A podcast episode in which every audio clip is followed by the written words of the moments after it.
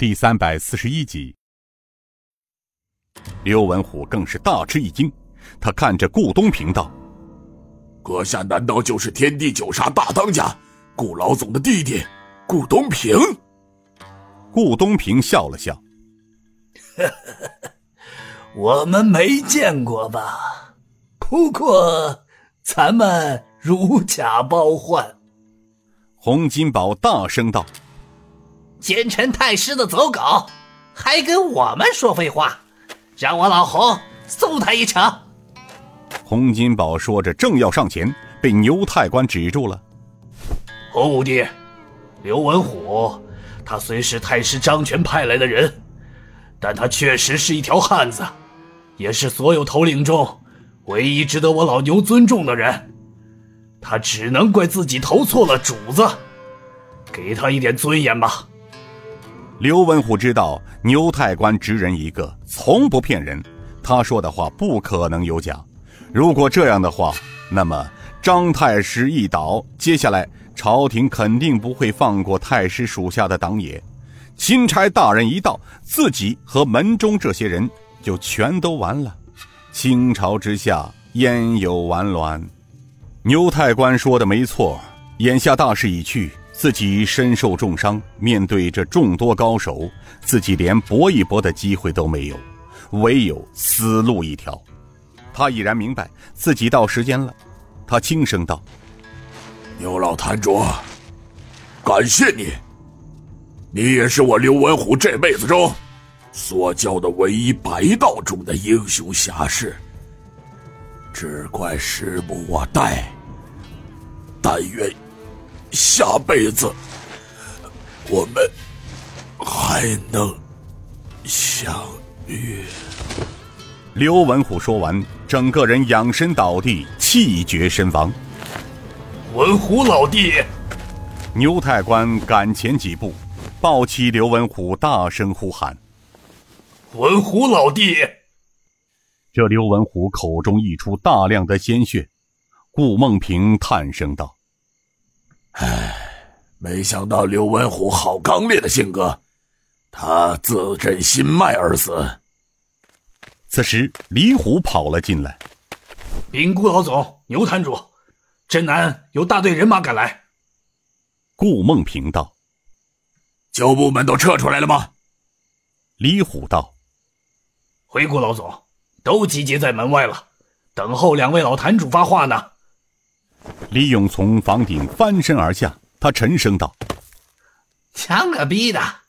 他们既然来了，就照单全收。”顾东平，我们此行的目的也达到，不要蛮干，否则会打乱了少令主的计划。牛太官，对。顾二哥说的没错，陆老招呼贵派英雄，李勇召集兄弟们从后山撤，走。一声令下，数百名旧部和典藏派的人马瞬间撤离矿区，消失在茫茫黑夜之中。就在所有人马刚撤离不久，这镇上的援兵赶到了矿上，手中的火把把庄前照得通亮。领头的是外坛主杜乃坚，其中还有百十名官兵。先到大庄前的几个人看见了门口四具尸体，急忙赶了过去查看。天哪，杜坛主，你你你快来看，这这不是分堂副副堂主李吉贤吗？杜乃谦走了过去，一个统领道：“兄弟们，将各庄团团围住，不可放走一人。”是。完了！杜乃谦从李吉贤尸身旁站起来。咱们来晚了。一个大汉跑了过来。禀坛主，东院几百名飞虎门旧部，除了安插在他们当中的咱们兄弟外，全部跑的一个不剩了。杜乃谦道：“那咱们的兄弟们呢？”那大汉道：“回坛主，那些兄弟全死了。”一个活口都没留下。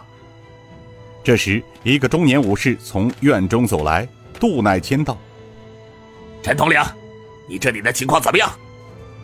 那姓陈的头领低下头，杜乃谦道：“说话呀，你哑巴了。”陈头领低声道：“杜坛主，刘文虎堂主和数十个兄弟都没了。”杜乃谦大惊：“什么？都没了？那唐孟海副堂主呢？”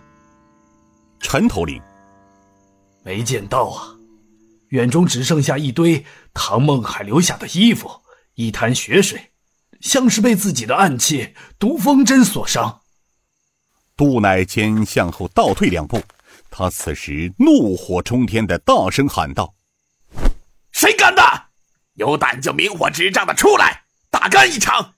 鬼鬼祟祟暗中偷袭，算哪门子英雄好汉？”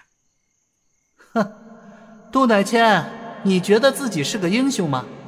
我倒是想要问问你，你又是个见得人的东西吗？杜乃谦及身边的人一下子紧张起来。杜乃谦道。你是谁？出来说话！声音从四面八方而来。杜乃谦，你处心积虑和鬼影子宋城前进飞虎门三十多年来，被尔等杀害的门中兄弟还少吗？哼，还要装出一个正人君子啊！其实你杜乃谦，其心之毒，手段之狠，世间无以伦比。你手下的这些人。非本人所杀，不过你也快了。杜乃谦，你究竟是谁？有种的就出来一剑，咱们大战三百回合。哈哈哈哈哈！杜乃谦，你这个狂妄自大的小人，你眼睛瞎了吗？